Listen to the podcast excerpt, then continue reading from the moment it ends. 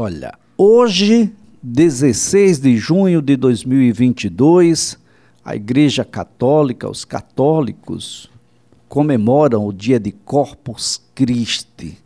A gente vai compreender um pouco melhor essa data e o significado dela, saber se é comemorada, por exemplo, em todo o mundo ou se apenas aqui os católicos no Brasil comemoram, a saber o significado, porque acontece sempre aí na segunda quinta-feira, depois do domingo de Pentecostes, saber um pouco mais sobre o sacramento, o santíssimo sacramento do corpo e sangue de Cristo, e para tanto, a gente recorre sempre aqui ao professor Álvaro Queiroz, teólogo, historiador, professor, escritor e que está sempre conosco aqui na CBN e é sempre um prazer tê-lo aqui, viu, professor? Um bom dia. Bom dia, meu amigo Elias. Bom dia a, aos nossos amigos aqui da Rádio CBN, né, a Flavinha, Homem Bomba, enfim, todo o nosso pessoal né, que está aqui. É, é, é o Alex, nosso querido amigo Alex. É, uma, uma, maneira carinhosa né, que a gente tem aqui de tratar. Então, eu quero é, agradecer o convite por estar aqui né, para falar por um, um tema uh, tão relevante né, neste dia em que nós estamos celebrando o dia de Corpus Christi, né, e falar sobre é, o que é essa festa, né, Elias? É muito importante para o nosso público, né? É sempre a segunda-feira, depois do domingo de Pentecostes. E um detalhe, o que é o domingo de Pentecostes? para a gente poder fazer aqui o... a ligação, a ponte. A ponte. É, o domingo de Pentecostes é o domingo em que se celebra a, a festa do Espírito Santo, né? Então, a festa do Espírito Santo é conhecida na Igreja Católica como o Domingo de Pentecostes. É o, um domingo justamente depois da, da celebração do tempo pascal. Né? Aí depois que termina o, o, tempo da Páscoa, o coroamento do tempo da Páscoa, são 50 dias né? É, depois da ressurreição, a igreja celebra 50 dias. Aí depois disso ela celebra o domingo, a festa do, do domingo de Pentecostes, que é a festa do Divino Espírito Santo. Aí, depois da celebração do domingo de Pentecostes, é, vem na quinta-feira a festa de Corpus Christi. É, por que é sempre quinta-feira? Porque é, foi uma quinta-feira, na chamada Quinta-feira Santa, né, Quinta-feira Maior, como a gente se chamava antigamente, que nosso Senhor Jesus Cristo instituiu o sacramento da Eucaristia. Né? E a festa do Corpus Christi é a festa, em latim Corpus Christi significa corpo de Cristo, né? É, em Portugal o povo convencionou chamar o corpo de Deus, né? Aí chegou ao Brasil também com essa denominação, o corpo de Deus, né? A festa de, do corpo de Cristo é o sacramento da Eucaristia. Né? O sacramento da Eucaristia é o sacramento em que a igreja celebra a presença real, corpo, sangue, alma e divindade de nosso Senhor Jesus Cristo nas espécies eucarísticas, do pão e do vinho, né? porque na, na última ceia, Jesus teria instituído esse sacramento ao, ao partir o pão com seus apóstolos e dizer: Isto é o meu corpo, tomai e comei. E ao distribuir o cálice com vinho, ele teria dito aos apóstolos: é, tomai e bebei, isto é o meu sangue. Né? Este é o cálice da nova aliança do meu sangue. Então, é, esse sacramento, instituído por Jesus, foi instituído na Quinta-feira Santa, na véspera de sua morte. Então, a festa do Corpus Christi é sempre numa quinta-feira, porque foi em uma quinta-feira que Jesus instituiu este sacramento, o sacramento do seu corpo, do seu sangue, né? que é o sacramento da Eucaristia. É, essa festa ela foi introduzida, ela começou bem lentamente, devagarinho, né? Ela, ela foi introduzida somente na, na Baixa Idade Média, já no final da Idade Média, é, 1264, pelo Papa Urbano IV é, esse Papa, através de um documento pontifício, né, uma bula papal, este Papa oficializou para toda a igreja Católica esta festa, é, portanto, no final da Idade Média, né? É, é, para ser celebrada justamente na quinta-feira após a oitava de Pentecostes, que seria a quinta-feira é, depois do domingo da Santíssima Trindade. A gente celebrou domingo passado a festa da Santíssima Trindade, aí no, na quinta-feira depois, imediatamente após, se, se, comemora, se celebra essa festa. Então é uma festa que não é assim muito antiga. Ela é uma festa já do, do segundo milênio da história do cristianismo. Né? No primeiro milênio não se comemorava essa festa, mas aí é, a, a ideia da igreja é uma ideia mais é, didático-pedagógica. Por quê? Porque, como a instituição da Eucaristia na Quinta-feira Santa é, não pode ser celebrada com muita pompa e muita festa, porque nós estamos na Semana Santa, é na véspera da, da Sexta-feira da Paixão, né? então não tem como fazer uma grande festa com muita pompa, né, muita coisa, tal, não pode. Então a igreja separou essa quinta-feira para celebrar com todo júbilo, com toda festa, né? Inclusive é, há, uma preparação para a festa de, de, do, do, do, da Eucaristia, né? Corpus Christi, há toda uma preparação é, em algumas comunidades, em algumas paróquias, é, se faz até é, um novenário em outros lugares se faz um trido Trido eucarístico. O que é que vem a ser isso? São três dias, trido, né? Três dias de preparação para a festa da Eucaristia. Aí chama trido eucarístico. Aqui em Maceió é assim. Aqui em Maceió se faz um trido eucarístico. Então, é, desde segunda-feira que aqui em Maceió está se celebrando esse trido eucarístico, né? Segunda, terça e quarta que é a preparação para a festa de hoje. Então, hoje, aqui em Maceió, é, está havendo nesse momento uma missa solene na catedral, oficiada pelo senhor arcebispo, né? e à tarde haverá a procissão às 16 horas, né? percorrendo é, algumas ruas mais centrais da cidade de Maceió. Essa é a nossa tradição aqui em Maceió. Em outras cidades, e em outras dioceses do Brasil, a festa às vezes é comemorada assim com mais pompa ainda. Por exemplo, em, em cidades lá de Minas Gerais, essa festa é celebrada durante nove dias, um novenário. Ao invés de ser um trido, três dias, são nove dias, um novenário, né, pra, em preparação para a festa do Corpus Christi. Aqui não, aqui são só três dias. Olha, aproveitando aqui, a, a SMTT vai interditar a partir das quatro da tarde até as oito da noite a Rua do Sol, ah, que é Rua do Sol, viu gente? Você vai botar o nome que quiser, mas é Rua do Sol, no centro da cidade. A Avenida Moreira e Silva. E vai do centro até o farol. Serão totalmente interditadas para garantir a segurança viária dos participantes porque a procissão de Corpus Christi ela tem a seguinte rota: sai da Catedral Metropolitana de Maceió, no centro, segue pela Rua do Sol, Avenida Moreira e Silva, ocupando a via no sentido Farol, passando pela Praça do Centenário, no contrafluxo, até chegar à Igreja de Nossa Senhora do Amparo, no bairro do farol. Então a gente vai ter aí desvio de linhas de ônibus, você vai ter que acessar aí a Iris Alagoense, aquele posto BR, depois vai continuar pela leste-oeste, ou seja, a Avenida Governador Afrânio Lages, Francisco Menezes, voltar pela Cincinnato Pinto, Barão do Penedo, Buarque de Macedo, já pelo IFAL ali, e, bom, e prosseguir, porque até às oito da noite nós teremos aí a Rua do Sol e a Moreira e Silva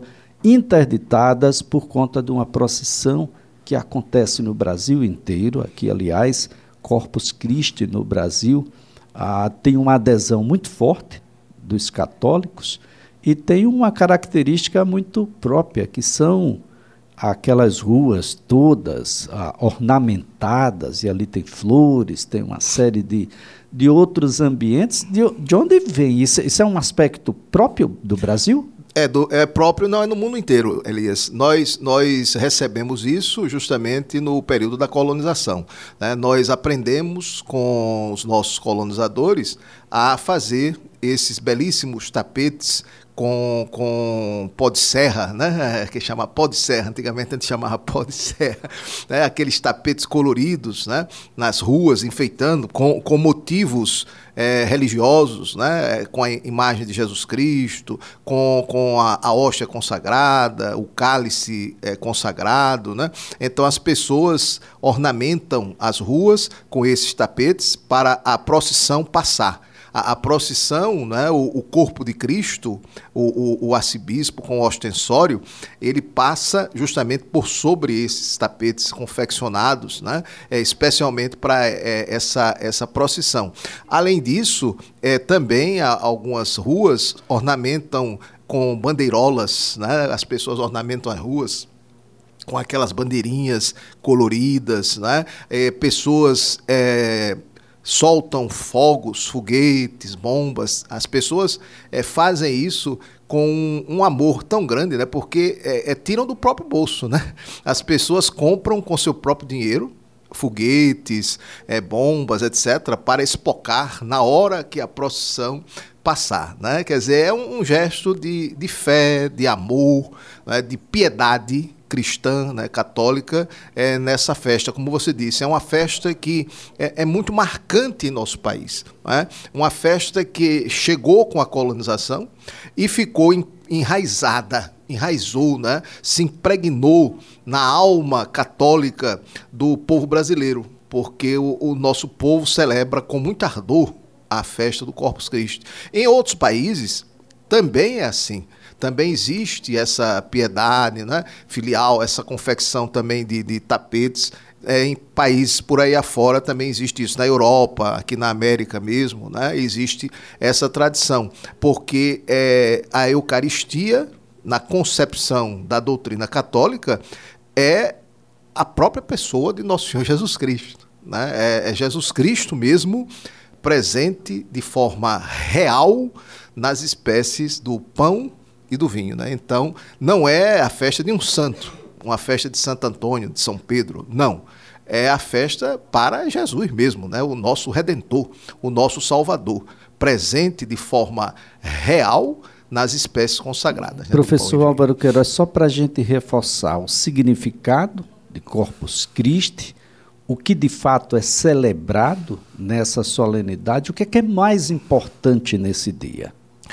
O, o significado da festa é justamente esse: é, é você é, ter aquela convicção de fé de que Jesus está presente, né? nas espécies consagradas, na hóstia consagrada. Né? Jesus está ali. A, a, a, para os católicos, para nós católicos, é, a hóstia é Jesus. Ou seja, não é simplesmente uma presença é, simbólica mas é uma presença real. Né? É, esse, esse, esse é o sentido da festa. Agora, é, você pergunta também por que é, é, é, importante né, celebrar essa festa.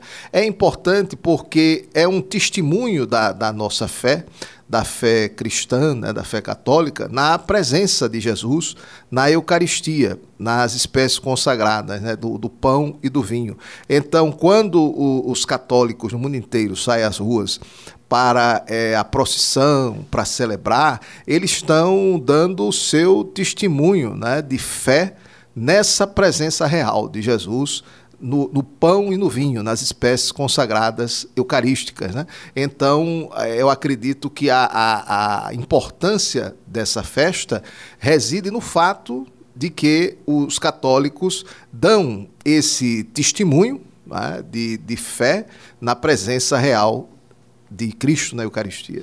Isso deve acontecer apenas em Maceió? Ou... No Brasil inteiro, né? Mas eu digo aqui em Alagoas. Aqui, aqui em Alagoas, é, no interior, também se celebra. Né? Também se celebra. É, os municípios do interior, principalmente aqueles mais afastados, né? os municípios aqui próximos, que pertencem à arquidiocese, eles se unem à celebração de Maceió, né? porque o arcebispo ele, ele convoca o clero todo para participar com ele na, na procissão. Né? Então, vem caravanas do interior, em ônibus, né? em carros, combis, etc., vem para Maceió das paróquias aqui mais próximas, né? Paróquias como Santa Luzia, Coqueiro Seco, Pilar, que pertencem à arquidiocese. Agora, aquelas paróquias dos municípios mais afastados, né? do, do sertão, né? que pertencem a outras dioceses, a diocese de Palmeira dos Índios, né? por exemplo, município lá de Santana do Ipanema, Alto Sertão. Então, eles têm a sua celebração própria. Por quê? Porque, como é um, uma cidade, um município mais afastado, então teria dificuldade né, de deslocar toda a população católica, né, por exemplo, para a sede diocesana que é em Palmeira dos Índios, né? Então teria que fazer uma viagem mais ou menos longa, um trajeto longo para ir para Palmeira. Então a celebração é lá, então, lá hoje, por exemplo, em Santana do Ipanema, é, em, em, municípios assim mais afastados, é, a celebração é feita pelo o, o pároco, né, o, o vigário da, da paróquia, lá mesmo. Ele celebra a missa pela manhã e preside a procissão à tarde, né, na, na própria cidade do interior. E tomara que as chuvas né, permitam que a celebração aconteça e talvez a celebração, se já era necessária, talvez se faça mais necessária ainda nos tempos atuais. Né? Vivemos desafios para toda a humanidade. Ah, tem tempo que toda a humanidade não é colocada à prova, como nos últimos anos, com pandemia, com guerras agora, ah, com um, um desvio de, de uma conduta solidária maior, ah, parece-me que a gente vai precisar celebrar. Talvez a gente precise até de dois dias de Corpus Christi para a gente poder empatar esse jogo aí, professor. É, verdade. É, é, nos tempos que nós estamos vivendo, Elias, eu acredito que mais que nunca se faz necessária a religião. Né? A religiosidade também. Né? Qual é a diferença? A religião é uma instituição social. Né? Então, você tem, por exemplo, a religião católica, é uma instituição social. Agora, a religiosidade é algo mais pessoal, né? é inerente ao indivíduo, é algo interior, é algo do Elias, é algo do professor Álvaro, né? é algo muito interior. Então, eu, eu posso professar a fé católica, né? você pode professar a fé católica, o outro professa a fé luterana, batista, enfim, Agora, é, individualmente, você tem a sua religiosidade, você tem a sua relação pessoal, íntima com a divindade, não é? com Deus, com o ser divino. Então, é, uma festa como essa, ela é importante, não apenas sob o aspecto é, institucional, né, de instituição social, como é, igreja católica, estruturada, etc., mas ela é importante também sob o ponto de vista é, da religiosidade pessoal, né? individual. O indivíduo como um, um homem religioso, como uma pessoa religiosa. A religião, hoje, mais do que nunca, nessa sociedade é, destroçada, dividida, né? é uma sociedade como nós estamos vendo hoje aqui no Brasil, a religiosidade e a religião elas são extremamente importantes é, nesse sentido de unir as famílias, unir as pessoas, unir a sociedade como um todo, o tecido social que está profundamente é, desgastado. Bem, a, a, professor Álvaro Queiroz, a gente tem aí um, um, uma situação de extrema relevância. Nós temos uma das, das festas com maior adesão popular, a gente percebe isso. Não sei se acontece também no mês onde, para os nordestinos, é um mês, não é só festa, ah, no passado, a gente via isso com um pouco mais de frequência, talvez no interior do estado isso aconteça ainda, que são as novenas para os diversos santos que compõem o mês de junho. as festas juninas, elas, elas acontecem, mas elas acontecem associadas a essas a esses santos, a essas a essas divindades, digamos assim, a, as pessoas têm uma relação direta com isso. É, uh, o, o, os santos na, no imaginário católico né, do povo, imaginário popular, os santos são os heróis da fé, né, aquela figura do herói.